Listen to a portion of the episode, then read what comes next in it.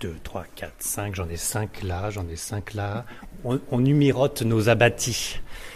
Attention, la voilà, non, elle est sage. Docteur Jean-Jacques Charbonnier. Alors, on continue notre conversation euh, axée gentiment sur euh, le livre euh, chez Guy et Daniel, Les trois clés pour vaincre les pires épreuves de la vie. Quelque chose dans le genre. Oui, c'est ça, les pires ça, épreuves de, de la vie. On avait annoncé notre parcours euh, chez vous, là, notre entretien. Et donc, il y a quelques petits emails euh, d'internautes. Oui. Euh, je vais être assassiné si je ne les lis pas. Alors, euh, je les ai pas tous pris, je les ai oubliés dans ma chambre d'hôtel. Fera une autre fois. hein. Mais bon, je- j'en ai retrouvé. Euh, nous avons... Je connais pas le prénom. c'est- Ah si, c'est Hélène. Nous avons Hélène qui veut vous poser des questions, Jean-Jacques Charbonnier. Euh, votre croyance, notamment, apparemment, elle n'a pas lu le livre, hein, parce que votre croyance dans la réincarnation a évolué avec le temps. Pouvez-vous nous en dire plus sur cette très délicate question? Et dans le livre, vous parlez de la réincarnation. Ouais. Et alors, serrez-moi la main. Je suis tout à fait d'accord avec vous. Ah. C'est nickel. C'est exactement ça. La réincarnation n'est pas la panacée. Il peut y avoir des petits cas, mais il faut pas le mettre partout. Les esprits étant par contre partout, on peut se faire avoir et croire que c'est une réincarnation alors que c'est un esprit qui se promène en nous ou ailleurs. Ouais, moi je crois ça. Euh, il est vrai que les expériences de mort provisoire sont euh, des euh, réincarnations. L'esprit Quelque part, oui, voilà, il part et revient. revient dans le corps. Euh, alors que se passe-t-il après dans l'au-delà? Est-ce qu'il y a une évolution dans l'au-delà de l'esprit? Moi je pense plutôt ça. Oui. Avec Et les médiums vous le disent aussi. Les médiums le disent aussi. Alors, je sais que la majorité des habitants de cette planète croient en la réincarnation. Un esprit qui revient dans un corps ailleurs. euh, Voilà, pour continuer de s'élever. euh, des, oui, des chaînes Bon, karmiques, on etc. va pas refaire le, Mais le bon, chapitre hein, euh, voilà. bien complet, mais Mm. là vous précisez que c'est pas parce qu'il y a une marque au cou que ça veut dire que vraiment euh, Mm. dans une vie antérieure c'était quelqu'un qui s'était fait égorger. Vous, vous, vous reprenez tous les thèmes euh, habituels qui, qui devraient étayer le principe de la réincarnation en disant que ça peut tout à fait être autre chose. Je suis tout à fait d'accord avec vous, sans pour autant annuler complètement la possibilité de se réincarner. Oui, oui, oui, bien, sûr. bien Bon. sûr. Et en plus, et encore l'idée de la croyance, si on vit actuellement en croyant à la réincarnation, de là-haut, comme ils sont amour, ils vont nous laisser nous- se réincarner, puisqu'on y croit et qu'on veut le faire. Mm, mm. Vous voyez, c'est peut-être un danger pour bien vivre sa vie euh, sur Terre. Amen. Bon, alors, je vous remercie euh, par avance de bien vouloir lui transmettre ma demande. C'est fait, la réponse est dans le livre, beaucoup plus détaillée, mais en gros, vous avez évolué sur la réincarnation. Oui, bah, j'ai changé beau- sur beaucoup de choses. hein. Euh, euh, Moody a changé aussi, euh, il a considérablement évolué. Ça m'a surpris ce livre-là. Je l'ai pas lu, hein, Ouais, ouais, non, mais ça sera l'occasion de, de le faire parce que vraiment, euh, on voit que le cas d'Eben Alexander l'a choqué Ouais. et l'a fait évoluer. Il a dit euh, Ça fait 50 ans que je collecte des témoignages. C'est le témoignage le plus fascinant qui m'ait été donné à entendre. Dites-vous qui avez lu le livre pour la préface, euh, le Ouais. cas, alors en quelques lignes, euh, Ben, on connaît, qu'est-ce qu'il y a de différent avec les autres ben, cas disons qu'on connaît son parcours, on connaît son expérience, euh, sidération corticale complète par une, Commencez pas à parler, Euh, pardon. docteur. hein. Une vilaine bactérie. Je ne vais même pas dire qu'elle s'appelle Escherichia coli. non, non, parce que non, c'est ah non, ah non. Une bactérie, je méchante, comprends. Une méchante. bactérie méchante qui lui a fusillé son cerveau. Bon, Il était en état Légumes. de mort clinique, clinique. cérébrale. Et là, il a vécu quelque chose d'extraordinaire, notamment quelque chose qui prouve l'existence de l'au-delà, que je laisse découvrir au lecteur. Je ne vais pas le dire ici. Bah non, c'est pas votre livre non plus. Et bah c'est oui. pas mon livre, mais euh, vraiment, j'ai envie que les gens le lisent parce que. Ça date de quand, ça, cette expérience euh, qu'il a vécue, cet homme-là? Ah ben, je- il y a quelques années Mhm. maintenant, hein, il y a 3, 4 ans de ans. ça. Et euh, il raconte toute cette transformation par rapport à, à cette expérience-là. Et ce qui est intéressant, c'est que c'est un spécialiste du cerveau, neurochirurgien, professeur à Harvard. Donc euh, il est capable quand même de disséquer tous les arguments euh, des matérialistes Bien sûr. par rapport à cette expérience-là. Bon, voilà. Il n'a Et pas créé dans sa face, a- tête avec Non, une non. croyance, non, bien sûr. Et non, et non. Et en face de là, il y a Raymond Maudit euh, qui est Qui soutient. impressionné et ému par, par tout ça. Très bien, bah, on lira. C'est chez Guy et Daniel. Hein. Guy Daniel aussi. oui. Le titre, c'était euh, Alors, ces conversations sur l'évidence de l'après-vie. Bon.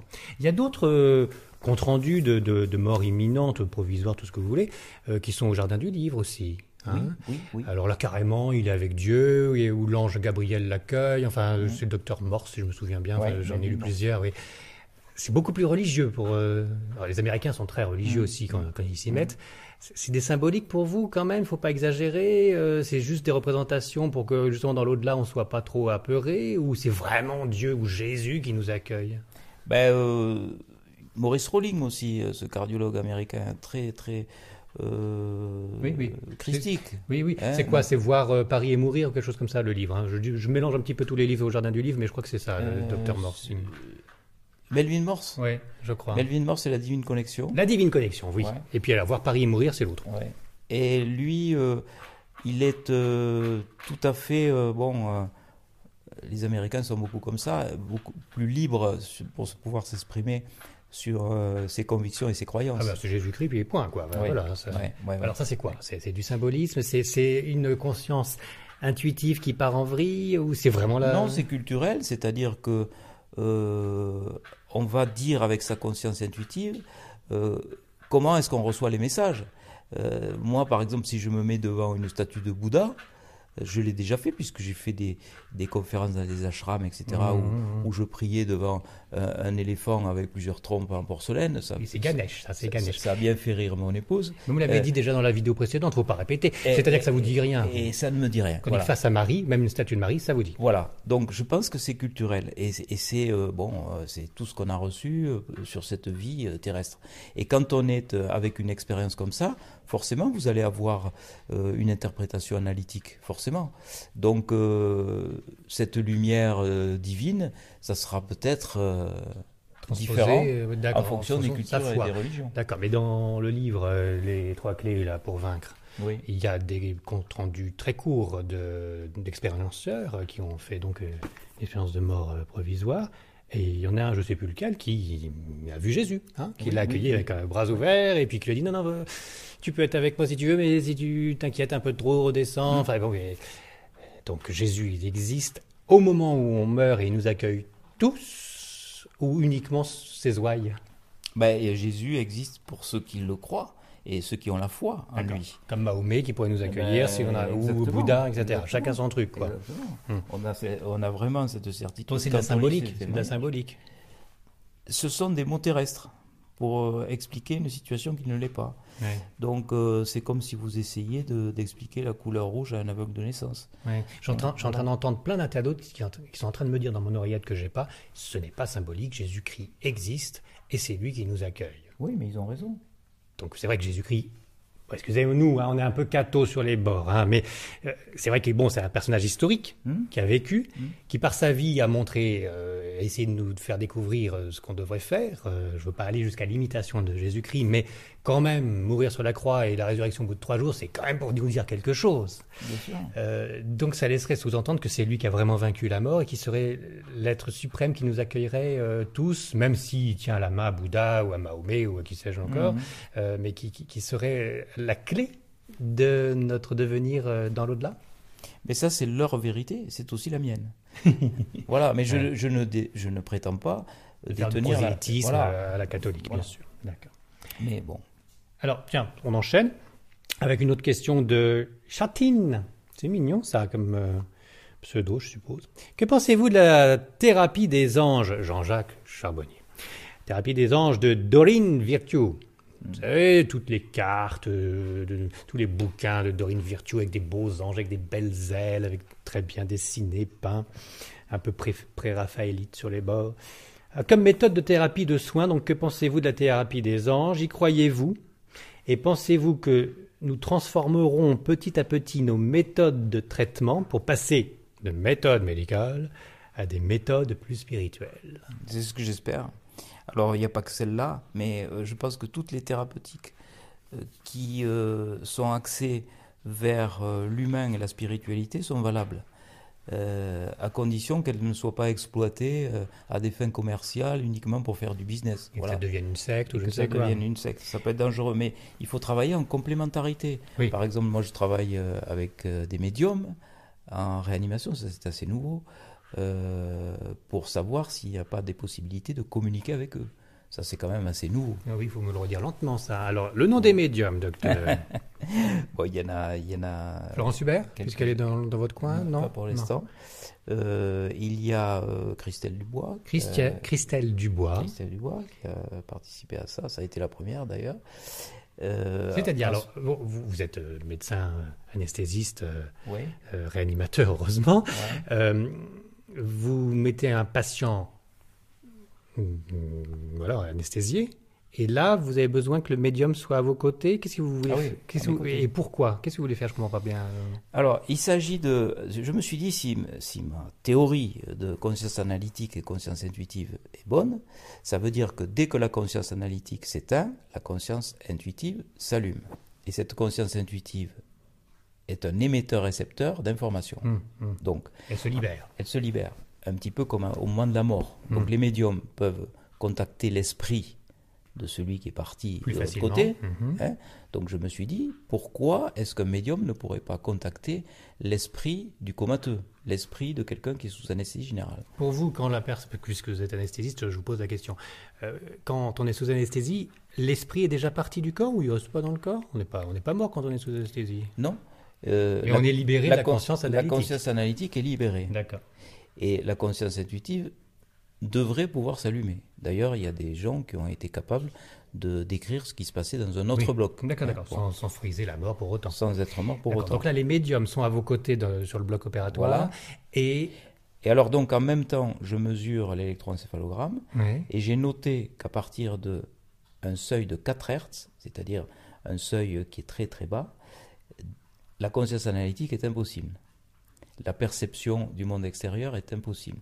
On a fait cet appareil justement parce qu'il y avait des gens qui euh, se sont plaints, aux États-Unis notamment, ont fait des procès parce qu'ils ont dit j'ai tout entendu, Hum. euh, j'étais conscient et on pensait que je ne, l'étais pas. Alors que c'était des gens qui étaient curarisés, paralysés, Oui. et qui étaient suffisamment analgésiés, c'est-à-dire qu'ils ne ressentaient pas la douleur, pour être opérés, mais par contre, ils entendaient le chirurgien parler et ils percevaient l'ambiance du bloc. Et ils ont vécu ça comme un traumatisme, ils ont fait des procès, ils les ont gagnés. Donc les anesthésistes ont dit, OK, on va faire des appareils pour mesurer la conscience. Et à partir de 4 Hertz, on est sûr qu'il n'y a plus de conscience Donc possible. vous êtes à ce niveau-là. Vous Donc- avez le médium à côté. Alors, c'est très surprenant Oui. parce que dès que le, Oui. la fréquence est en dessous de 4 Hz, c'est là que le médium ou la médium commence à avoir des informations. Donc, ça. Elle voit l'instrument qui montre les niveaux des hertz Ah non, non, non, elle l'a dans, elle l'a Elle euh, dans derrière lui, Bon. Hum. derrière, ou derrière elle, Oui. donc elle, elle ne voit pas. Et on a des informations très précises. Par exemple, une femme qui dit à la, à la médium, elle dit, euh, elle parle en même temps dans le bloc opératoire, hein, et elle dit, euh, cette femme se fait beaucoup de soucis pour son fils unique, parce qu'elle a qu'un fils unique. Et là, le, le chirurgien euh, est abasourdi parce qu'il dit oui, c'est exactement ça. Elle avait peur de se faire opérer parce qu'elle a un fils unique qui est un peu déficient et elle avait peur de le laisser tout seul. Mais est-ce qu'il n'y a pas un phénomène de télépathie? Parce que quand on doit se faire anesthésier, on discute avec le, le docteur avant, on dit un petit peu Ah, moi, je ne psychologiquement. connaissais pas, par exemple, cette histoire. Il y non. avait que le que chirurgien. le chirurgien. Euh, c'est peut- un exemple. C'est un exemple. Dites donc probant Oui, qu'il y a une libération de la conscience. Autre exemple, euh, avec un comateux.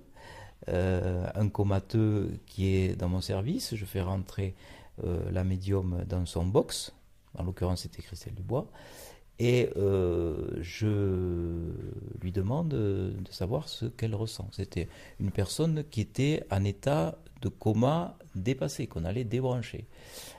Alors, la médium reste quelques minutes dans le box, elle ressort et elle me dit il est fou furieux, il est à côté euh, donc de son lit, il se demande pourquoi il est là, il n'est pas content, il a envie de fumer une clope, il a, il a plus mal au bide, il veut rentrer chez lui. Euh, Oui, mais il ne comprend pas tout le pauvre homme alors. non, alors c'est exactement les termes qu'il avait employés quand même, de mal au bide, etc. Il parlait comme ça. Et euh, donc, euh, elle me raconte ce- cette histoire. Sur mes réseaux sociaux, j'en parle. S'organise un groupe de prière et arrive quelque chose de- d'inconcevable, c'est-à-dire que le patient qu'on allait débrancher s'améliore. Ah, Quelques semaines plus tard, il repart chez lui avec ses valises sans séquelles. tiens. il se souvient de rien, de rien du tout. Parce que bien sûr, je l'ai interrogé après. pour savoir si il, avait eu la perception de quelque chose. Ben non, il se souvient de rien. Quelques semaines après, trois semaines à peu près, ou six semaines. C'était non, non, même pas. C'était même pas trois ah, semaines. C'était un peu plus de trois semaines après le groupe de prière. Oui, ah, il y a eu ce groupe de prière. Alors, attendez. Oui je vous vois venir. On est sur un sujet super important. Mm. Euthanasie, euh, les comateux, est-ce qu'on débranche tout euh, Ça passe en procès, euh, en boucle, etc. Mm. Mm. Ce que vous êtes en train de me dire, c'est qu'il y a toujours de l'espoir, même si on est totalement comateux de chez comateux. Et ce que vous êtes en train de laisser sous-entendre, indépendamment que les groupes de prière permettraient d'aller mieux, c'est qu'il serait souhaitable de demander à de vrais médiums d'être présents vers ces comateux si la famille demande à débrancher ou une partie de la famille pour avoir contact avec le comateux et, dire ce qu'il en pense. Ça serait certain de ne pas se tromper on partirait pas en vrille parce que là dans le livre vous parlez aussi de la possibilité de contacter des, des comateux euh, sous hypnose. Enfin vous mettiez des, des, gens sous hypnose pour avoir accès à leur euh, conscience euh, intuitive. l'hypnose c'est toujours un peu délicat. Le, phénomène existe mais, mais on, on, induit des informations. On, voilà c'est pas pour rien que sous hypnose on prend pas de témoignages dans les tribunaux. Là le médium peut se tromper aussi. Il peut partir dans un imaginaire complet et dire non, non, il est content, euh, vous pouvez le débrancher. Puis alors là, attention, ça, ça serait une erreur euh, monumentale. Mmh. Euh, là, ce que, vous avez vécu, bon, bah, c'est noté, c'est certifié, le gars s'en est sorti, et sans vous, sans la médium, il aurait été débranché, c'est ça hein? Ah ben là, Et sans les, prières. Là, là c'est quelqu'un qui, qui, était donc en, en phase terminale. Il allait être débranché. Il allait être débranché. Mais ça fait, vous vous rendez compte le nombre de familles qui vous écoutent et qui vont se dire, oh là là, on n'aurait jamais dû débrancher euh, Pépé ou je ne sais qui C'est difficile parce que vous avez euh, deux écueils. L'acharnement thérapeutique, c'est-à-dire, euh, d'après la loi Leonetti actuelle, il ne faut pas poursuivre au-delà du raisonnable une réanimation, une vie qui est devenue désespérée ça, c'est faire l'acharnement thérapeutique. De, hein. mhm. Et là, on était pratiquement dans ce cadre-là d'acharnement thérapeutique.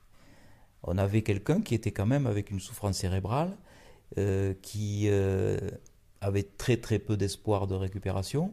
Et là, euh, ce groupe de prière s'organise. Et alors, c'est peut-être une coïncidence, vous allez me dire. Mhm. en tout cas, il y a eu contact déjà avec le médium. Il y a eu discussion avec le comateux. Oui, et, euh, ce groupe de prière s'est instauré grâce au médium finalement.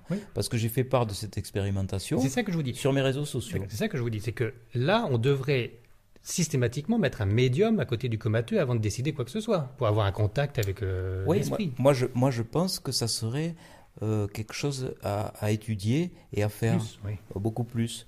que, que, pense, que pense de sa situation, de sa propre situation, un comateux qui est totalement dépendant.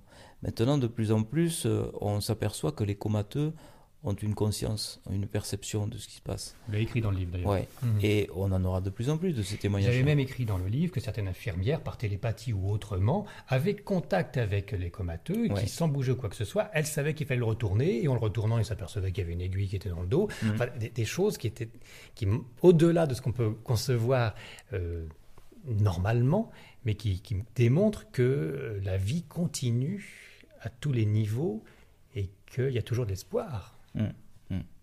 D'ailleurs, on fait un travail. Euh, mais ça, ça fait euh, religieux votre histoire. Hein ça fait pas bah, d'euthanasie, les copains, quoi. Hein. enfin, moi, je suis pas partisan de l'euthanasie. Je, je, je, pense qu'il y a actuellement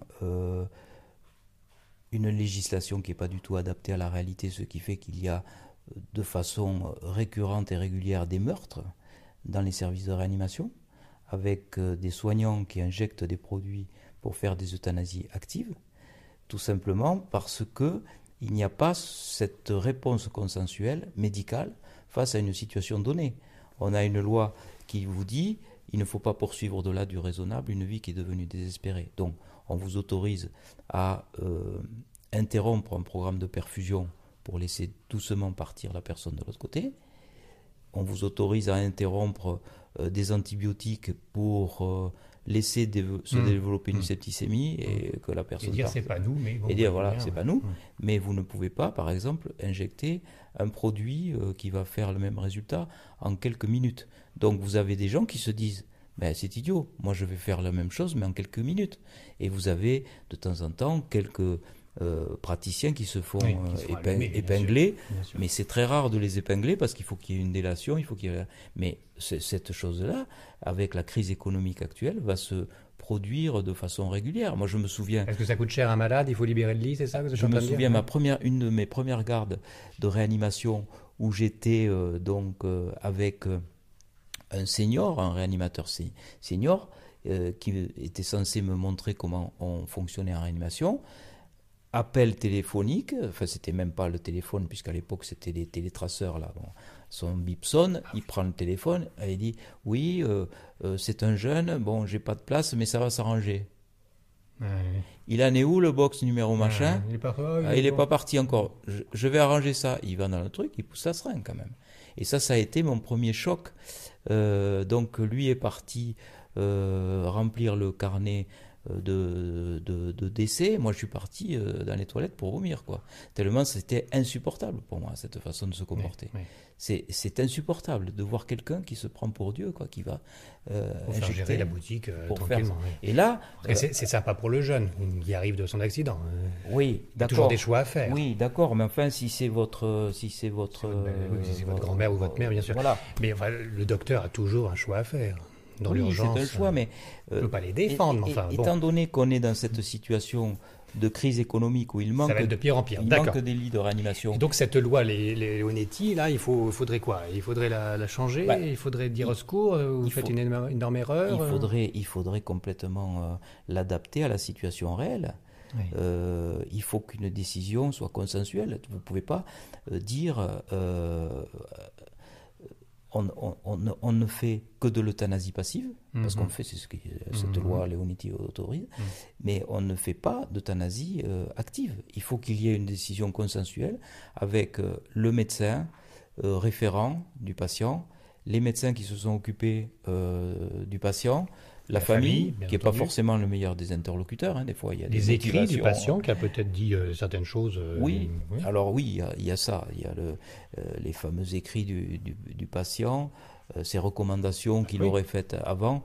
Mais là aussi, les directives anticipées, on les appelle comme ça, euh, que l'on rédige trois ans avant, ne sont pas forcément euh, les bonnes bien informations. sûr, Euh, le seuil de tolérance est complètement différent. Bien sûr. Il est généralement euh, très, très bas. Euh, vous allez dire, par exemple, à, à, un jeune adolescent, vous allez lui dire, si tu es dans un fauteuil roulant, qu'est-ce que tu vas faire? Ah, Ben, je je me flingue. Alors que vous visitez des centres de rééducation, ils font de la compétition ensemble pour aller mieux. Ils, ils gèrent leur situation. Ils sont dans un autre corps, Ils sont dans un autre un corps, peu plus un abîmés, mais et c'est le même esprit. Oui. C'est le même Oui. esprit. Je, je répète ma leçon parce que j'ai bien lu le livre. et c'est vrai que vous faites l'image toute simple que peut-être on peut être dans une Porsche et puis ensuite avoir un gros accident et continuer de conduire dans une deux chevaux. Ça sera pas la même vitesse, mais ça sera le même conducteur. Ça remonte le moral pour ceux qui sont amputés d'une jambe ou, pire encore. Euh, et c'est psychologiquement acceptable dans toujours cette idée de dualité entre la conscience euh, analytique et la conscience intuitive qui pourrait nous permettre d'être plus heureux en y croyant et en plongeant dans la pensée positive, voire l'imaginaire. Je, je décolle pas de cette affaire, mais je termine avec ce discours très important. Et puis à chaque fois, Jean-Jacques Charbonnier, le docteur s'implique. Vous n'avez pas peur, hein, parce que vous balancez quand même. Euh, là, pour les comateux, bon, respect de la vie jusqu'au bout, parce que tout peut arriver. Et on devrait glisser dans la loi qu'il y ait au moins un médium qui passe avant d'avoir une décision. Mais alors là, tous les médecins, tous les grands hum, sérieux Ah bah, c'est scientifiques, tout fait, ils, vont, oui. voilà, ils, ils vont, ils vont dire mais qu'est-ce que ça veut Moi, dire je dirais trois médiums Trois médiums qui se concertent pas et qui donnent des informations. Ouais. Et on fait des recoupements. Parce qu'un seul médium, euh, il peut pas y avoir ce, ce- Les ce- familles peuvent demander ça dans un responsabilité. hôpital en disant écoutez nous on ne sait pas quoi faire on, euh, on sent que c'est embêtant pour tout le monde euh, et on va on peut amener trois médiums euh, et l'hôpital accepte le, le médecin accepte que trois médiums puissent être à côté d'un comateux pour euh, après conseiller au moins les familles? Ils peuvent faire ça les familles? Alors, euh, c'est très difficile. C'est pour ça que je fais ça plutôt avec des, des gens anesthésiés plutôt qu'avec des comateux. oui, oui, Parce qu'il faut le consentement éclairé du patient. oui. C'est-à-dire qu'on ne peut pas décider euh, sur un patient comateux, est-ce qu'on va pouvoir explorer son esprit? Est-ce qu'il serait d'accord pour ça? Donc, avec des gens anesthésiés, euh, c'est prévu à l'avance on peut, lors de la consultation d'anesthésie, je cible les gens qui sont ouverts à, à ce genre de- d'investigation. Hmm. Je le sens euh, Et ça marche encore mieux. dans la discussion. Bon. Mais je reviens sur le comateux, parce que là, vous avez fait des tests très bien. Bon, euh, voilà, ça va continuer très bien, ça marche. Ça a l'air d'être probant très bien. Bravo, Christelle Dubois. Très bien. J'ai un comateux dans la famille. Je ne sais pas quoi en faire. C'est un petit peu trivial ce que je suis en train de dire, mais est-ce que je peux dire à l'hôpital où il est Je reviens avec Rénal Roussel, avec euh, Christine André et avec Christelle Dubois. Elles vont essayer d'entrer en contact avec le comateux et je déciderai s'il faut le garder ou pas ou s'il faut l'euthanasier. Je peux faire ça ou j'ai les docteurs qui vont me dire vous n'avez pas le droit, vous ne m'avez pas amené des, marabouts ou je ne sais quoi dans mon hôpital. Hmm. D'abord, ce n'est pas la famille qui va décider ou pas si la personne va être euh, euthanasiée. C'est pas la famille qui va dire je veux une euthanasie. Je veux... Bah, il y a des Euh, procès en ce moment, euh, hein, en ce moment, hein. il y a un, procès euh, Humbert qui, est- qui, qui montre ça. Euh, La famille n'est pas d'un côté euh, partisan euh, de l'euthanasie, de l'autre qui sont Mm. opposés. Donc c'est pas eux qui vont décider de Mm. quoi qu'il en soit. Mais euh, rien ne vous empêche, euh, rien n'empêche une famille, sans dire que c'est un médium, de faire visiter un comateux. Oui, Euh, le faire en douce. Et, et d'avoir une. Oui, moi je conseillerais de le faire en douce parce que restons discrets. euh, c'est quand même euh, assez euh, périlleux de faire ça encore. Bien sûr. J'ai été convoqué au Conseil de l'ordre des médecins pour avoir fait ça parce qu'il y a eu un article. Encore Vous avez été Ah encore Oh, mais oui. c'est incroyable. Et vous avez pris un abonnement chez eux. non, mais ils me connaissent maintenant. mais ils me défendent chaque fois. Bon. Très bien. Euh, Bah, très bien, parce que vous Oui. cherchez, vous cherchez. oui. Ben, ils me prennent pour un chercheur, pas pour un farfelu. Ils savent que j'ai des responsabilités, que je fais bien mon travail, que j'accueille bien les gens, que- bref, euh, que je suis pas euh, un illuminé. Non, bon. non. Et, et là, euh, il y a eu un article de- sur la revue Inexplorée, un médium à l'hôpital. Bon, alors évidemment, des confrères mal intentionnés euh, ont porté plainte au Conseil de l'ordre Ah oui. et ont dit c'est un charlatan, il donne des informations contraires aux données actuelles de la science. sont Donc, oh Oh il doit être sanctionné. Voilà. Et le Conseil de l'ordre a pris ma défense en Bon. disant que j'étais un chercheur et que par conséquent, il fallait me laisser faire ce genre d'investigation. Bravo pour Voilà. l'ouverture d'esprit. Voilà, une protection, merci aussi. Mer- Merci à tout le monde. Merci, merci aux Pyrénées. Voilà, on va Nous sommes ça. dans l'Ariège, ah, chez le docteur Jean-Jacques Mais Charbonnier. il se trouve que j'ai pas peur.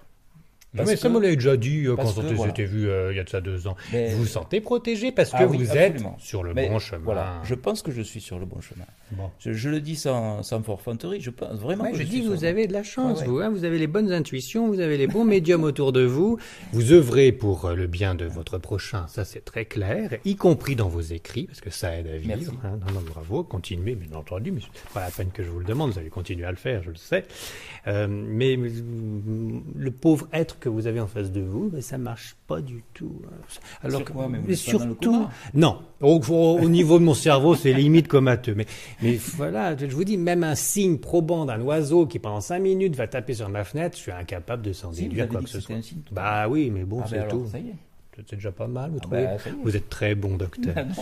Euh, au fait, euh, Dorine Virtue, ça vous dit quelque chose? Là, On en avait parlé dans les emails des internautes. Oui, Vous voyez le personnage? Oui, mais pourquoi? Par rapport à ce qu'elle fait par rapport... Oui, voilà, parce que moi, je, je sens que c'est du commercial à fond, ce- cette affaire. euh, non? Je connais pas bien en fait. Hmm. Je- C'est difficile de porter un jugement. Si vous ne connaissez pas, bien entendu. sur- oui, bien entendu. Mais bon, il y a quand même beaucoup de commercial. hein. Ben forcément, il y a... donc il y a une brèche là qui se qui s'ouvre sur la spiritualité, donc il va y avoir de tout qui va venir dedans. Voilà. Les anges gardiens, les anges avec les ailes, euh, les guides, là, on les retrouve pas trop là-dedans. C'est Jésus, on le retrouve pour deux, trois fois euh, simplement, avec euh, les témoignages, c'est l'essentiel. Euh, mais les, les anges gardiens, non, les guides spirituels, non. hein. là, il y a un bémol là-dessus. C'est-à-dire, on a tous des anges gardiens, des protecteurs. Des... euh, Moi, je fais souvent appel à mon père, euh, parti de l'autre côté. Mais c'est pas un ange. Euh, C'est pas un ange, mais je sais pas. Parce que là-dedans, dans le livre, vous parlez pas des anges qui seraient d'autres créatures que des créatures ouais, humaines. Euh, Normalement, les anges, puisque vous parlez de Pierre Jovanovic avec son enquête sur les anges gardiens qui est dans la bibliographie, eh bien, euh, là, il est clairement dit par euh, Pierre Jovanovic, et puis ses recherches, bien sûr, que c'est des êtres non humains, les anges. C'est des, Mm. des créatures supérieures à nous. Oui. Et là, on ne les voit pas. Cette, cette hiérarchie Oui. dont nous parlent certains conférenciers Oui. euh, dans l'au-delà, avec des sphères. Oui. Ah non, mais c'est pas la question d'y croire ou de pas croire. Moi, j'écoute. Hein. Mais les, les ils en parlent de ces anges superbes Ah bah, pourquoi on les retrouve pour le don, On le don des êtres de lumière. C'est dans un autre livre. Ben. C'est-à-dire, moi, avec ma conscience analytique, Mm. j'ai euh, euh, mis ce qu'il m'avait le plus parlé. Et euh, j'ai voulu euh, que le lecteur aussi rentre dans cette logique-là par rapport à cette dissociation, cette dichotomie entre ces deux consciences. Oui. Je crois que c'est une... Enfin, pour moi, c'est ce qui me parle le plus, de dire qu'on est ouvert avec un émetteur-récepteur d'informations. lâcher prise et savoir qu'on peut capter plein de choses et émettre plein d'autres choses dans l'impalpable, invisible. Mm. On va résumer un petit peu le livre Dr Jean-Jacques Charbonnier aux éditions Guy euh, Trédaniel, euh, les trois clés pour vaincre les pires épreuves de la vie. Et encore une fois, ne vous arrêtez pas sur le titre. Néanmoins, le filigrane euh, de ce livre, c'est quand même pour qu'on ait le bonheur déjà sur cette terre et qu'on prépare la suite allègrement enthousiasmant même, hein, pour euh, enthousiasme pour ceux qui mm. connaissent euh, l'étymologie. Bon, c'est vous donnez des conseils euh, donc de lâcher prise et puis de faire confiance à son intuition. Hein, je fais très court, plein d'idées, plein de témoignages qui corroborent votre façon de voir pour aller mieux et vivre mieux quand on voit où vous habitez et comment vous êtes, et si bien entouré par des animaux charmants qui grignotent les bouts de doigts, bon, on sait que vous êtes heureux, vous avez déjà bien travaillé là-dessus euh, pour, pour vous-même, et c'est bien de le diffuser pour que les autres soient pareils. Il y a toujours le problème en ce qui me concerne de la généralité. On est tous un petit peu différents, donc euh, le bonheur de chacun euh, peut être quand même un peu différent. Mais alors c'est bien un livre d'anesthésiste, ça. Vous endormez Mais je n'aurais pas osé celle-là. non, tout le long, à la fin, vous vous donnez tous les, problèmes, euh, la ruine, la perte affective, etc. Tout ça, c'est soignable psychologiquement en pensant en positif, hein, en résumé, en, donc en lâchant prise et puis en voyant le bon côté des choses. Hein, en disant que c'est une épreuve de plus pour qu'on grandisse, pour que ça aille mieux dans l'au-delà. Pas une seule fois, on parle de la douleur, monsieur l'anesthésiste. Pas une seule fois, on se met à la place de quelqu'un qui souffre, non pas mentalement, mais physiquement. Là, quand on souffre physiquement, alors naturellement avec vous c'est assez radical, on est sous anesthésie, on souffre plus. Mais quand on souffre des, des, je sais pas, on est coincé, on a mal à la jambe parce qu'on est, elle est broyée et puis on reste trois jours comme ça dans les Pyrénées en train de se faire bouffer les yeux par un vautour. Là, on a du mal à positiver la chose, vous voyez. Là, c'est dramatique ce qu'on peut vivre avec la souffrance du corps. Mmh. Mais alors là, pour la souffrance, c'est exactement la même chose il faut se débrancher de sa conscience analytique. Et je vous promets que c'est vrai, puisque la démonstration est faite. Euh, l'hypnose, ça existe en anesthésiologie uniquement pour supprimer la douleur. Oui. On débranche la conscience analytique du sujet, il se branche sur sa conscience intuitive et on le fait voyager dans une autre dimension pendant la durée de l'intervention chirurgicale. Et on arrive à faire euh, des interventions de cataracte. Pas tout seul. Là, avec ce livre, on a tous les conseils possibles pour aller mieux, mais pas si on souffre. Comment voulez-vous qu'on arrive à se mettre sous hypnose quand on a un bras qui est déchiqueté? Ah, mais vous pouvez euh, arriver, absolument.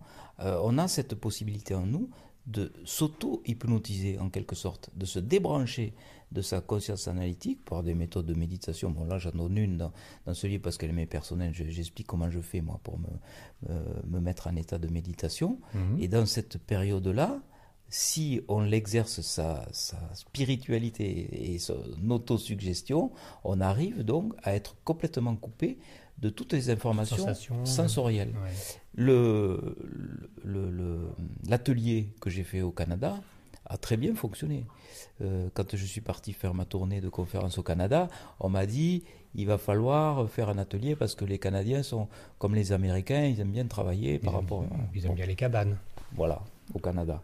Et donc, euh, je me suis dit, qu'est-ce que je vais faire? Je ne vais pas vaporiser la salle de vapeur anesthésique.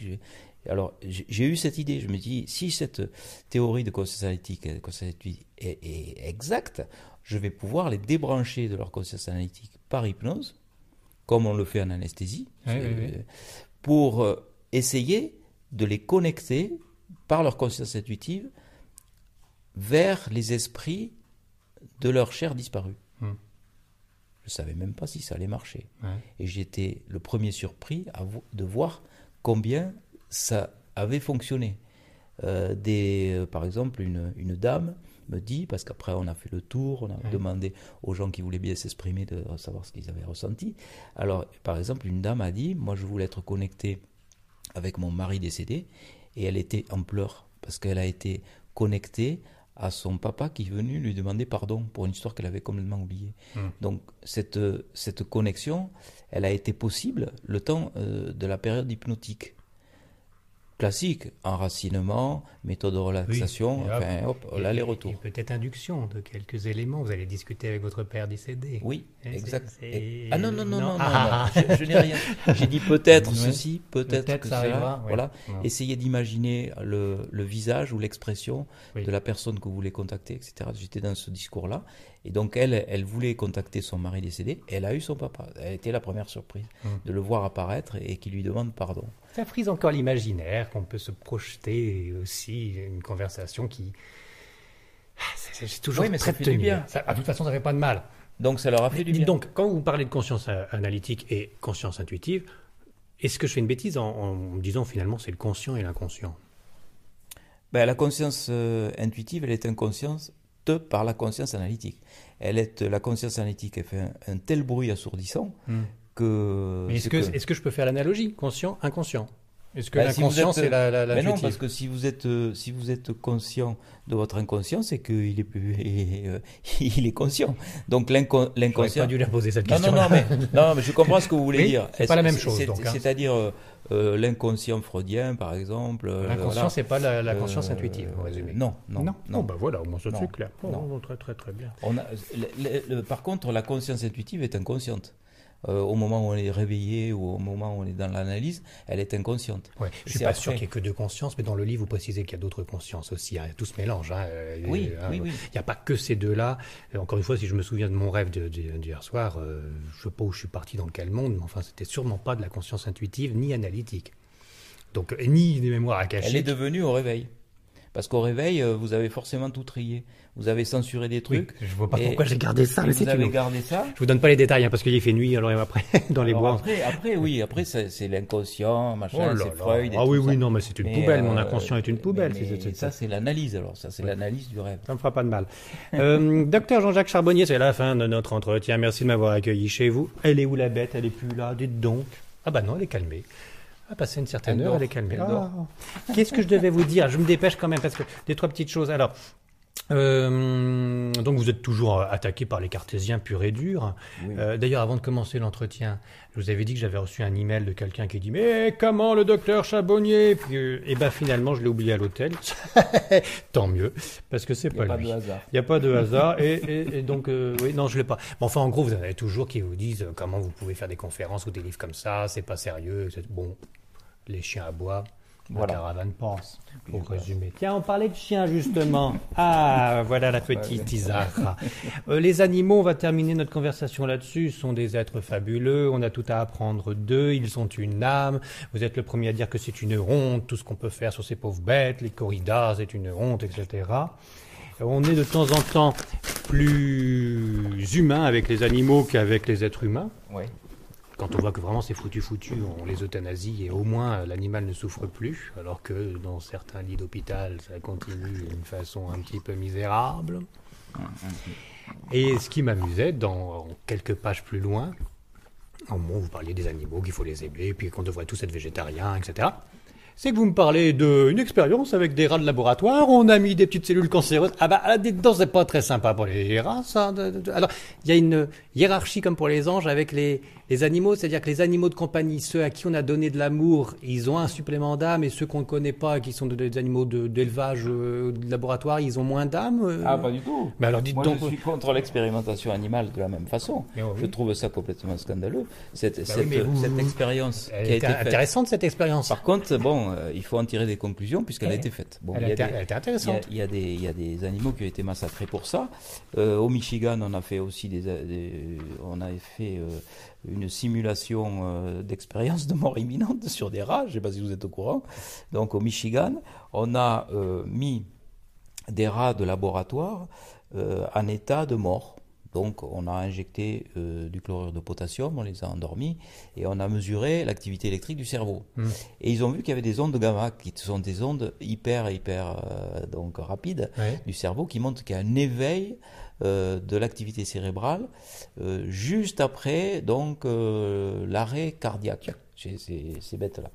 Donc ils en ont déduit que l'expérience de mort imminente serait peut-être due à une hyperactivité neuronale euh, qui expliquerait donc toutes ces, ces, ces, euh, ces expériences de, de, mort provisoire. Mmh. Alors, euh, bon, on n'a pas interrogé les rats. Euh, puisqu'on les avait tous tués pour savoir oui, s'ils avaient rencontré Dieu, par exemple. Non, mais on voit la stupidité quoi de ouais. cette expérience-là, bah, ouais. euh, parce que c'est pas parce ça que va pas plus loin. non, ça va pas plus loin. D'autant plus que vous précisez dans le livre, hein, euh, il y a ce phénomène mmh. du cerveau qui se libère, mais voilà, ça continue après. Comme bah, ça continue bah, après. Bien sûr, et puis c'est pas parce que le cerveau a une activité électrique sporadique, intense, intense, que ça va expliquer comment on est capable de rencontrer comme Eben Alexander une femme qu'il n'avait jamais vue et qui reconnaît après, ouais, hein, qui ouais, se ouais. trouve être sa, sa sœur biologique, il la voit dans l'au-delà et la reconnaît après. Euh, ça n'explique pas comment euh, une personne est capable de voir ce qui se passe en temps réel à distance de son corps au moment. Tout à fait d'accord. Hein, bon, ne me redites pas ce qu'il y a dans le chapitre, mais voilà. oui, oui, tout à fait d'accord. Et ça, vous le redites dans, dans chaque livre et ça avance au fur et à mesure. On ben découvre les informations. Il faut rabâcher, rabâcher. Parce il que... faut laisser les rats tranquilles quand même, les ben, pauvres petits bonhommes. Ben oui. Mais il y a quand même une hiérarchie. Enfin, je vois les poulets en batterie, ils ont peut-être un peu moins d'âme, rassurez-moi, que, que le chat qu'on caresse tous les soirs. Ouais, quoique il y a des, des, des, poulets qui sont attachants aussi, les canards. Et, oui, et, mais à partir du moment où ils et, sont de compagnie. oui, oui. Enfin, je sais pas. Bon, c'est un peu compliqué parce que dans ces cas-là, on fait des génocides tous les jours. Là, c'est normal. Je crois hein. qu'on arrivera à une situation où on dira, euh, tu te rends compte, papa, euh, de ce temps-là, en 2014, ils mangeaient les, ils mangeaient les animaux. C'est incroyable quand même. C'était sauvage.